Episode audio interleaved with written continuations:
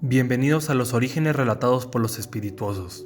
El día de hoy hablaremos de Cuyo, principal antagonista de la novela de Stephen King que lleva el mismo nombre.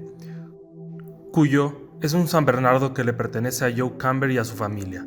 Juntos viven en una pequeña granja en la cual Joe tiene un pequeño negocio de reparación de automóviles en Castle Rock. En la novela, Cuyo se nos presenta como un personaje más, y podemos vivir parte de su historia desde sus ojos. Él siempre fue un buen perro, se comportaba con las personas y era juguetón con los niños. Y a pesar de ser muy querido por Joe, él nunca se preocupó por vacunarlo. Un día, Cuyo se encontraba jugando en el campo de la casa de los Camber y comenzó a perseguir un conejo hasta una pequeña cueva en la cual se le atoró su cabeza. Mientras intentaba desatorarse, un murciélago lo mordió en la nariz.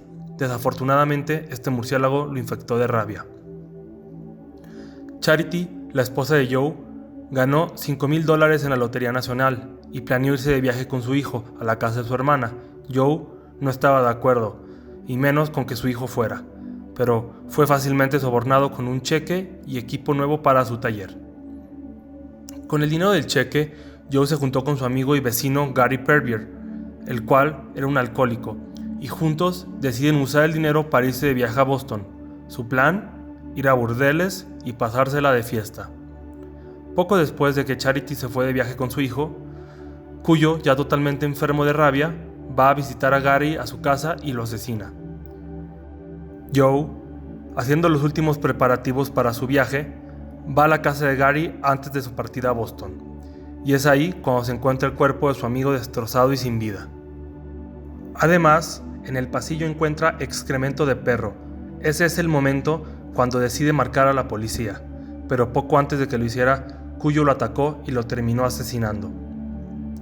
Por otro lado en la historia, tenemos a la familia de los Trentons, compuesta por tres personas, Víctor, Donna y su hijo de 5 años, Tad.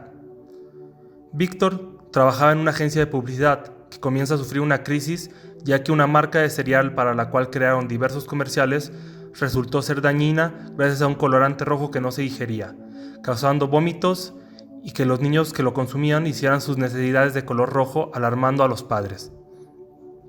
Por esta razón, a Víctor se le presenta un viaje de negocios para levantar a la compañía, pero poco después de esto recibe una carta de Steve. Él era el instructor de tenis de su esposa, y en la carta le detallaba con lujo de detalle la infidelidad de su esposa con él, además de burlarse.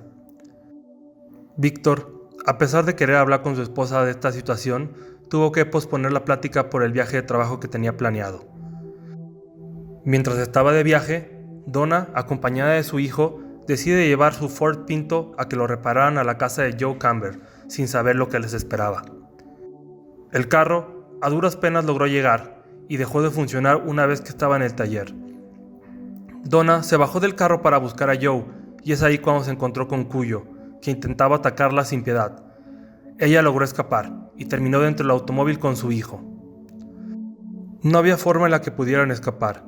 Cuyo los acechaba y de vez en cuando se arrojaba al carro abollando la puerta y diferentes partes de él. En un intento por Donna de escapar, termina mordida en la pierna y en el estómago. Víctor trataba de comunicarse con su esposa, pero después de varios intentos fallidos, decide regresar del viaje de negocios para encontrarse con su casa completamente destrozada y sin rastro de su familia. La policía le comenta a Víctor que el principal sospechoso es Steve, el examante, y que posiblemente secuestró a su esposa e hijo.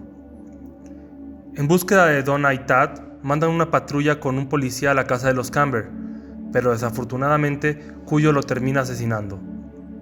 Donna al ver que su hijo ya no reaccionaba y se encontraba en muy mal estado, decide escapar y en un intento desesperado consigue un bat de béisbol que le pertenecía al hijo de Joe.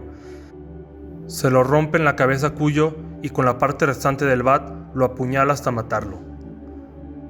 Al poco tiempo llega Víctor y a diferencia de la película encuentra a su hijo muerto por deshidratación. El cuerpo de Cuyo fue cremado y a pesar de todo lo que pasó, Cuyo siempre quiso ser un buen perro. Hizo lo posible para hacer todo lo que sus dueños le ordenaban. Nunca quiso matar a nadie. Pero, gracias a la rabia, el libre albedrío nunca fue un factor. Espero les haya gustado. No olviden dejar su like y suscribirse.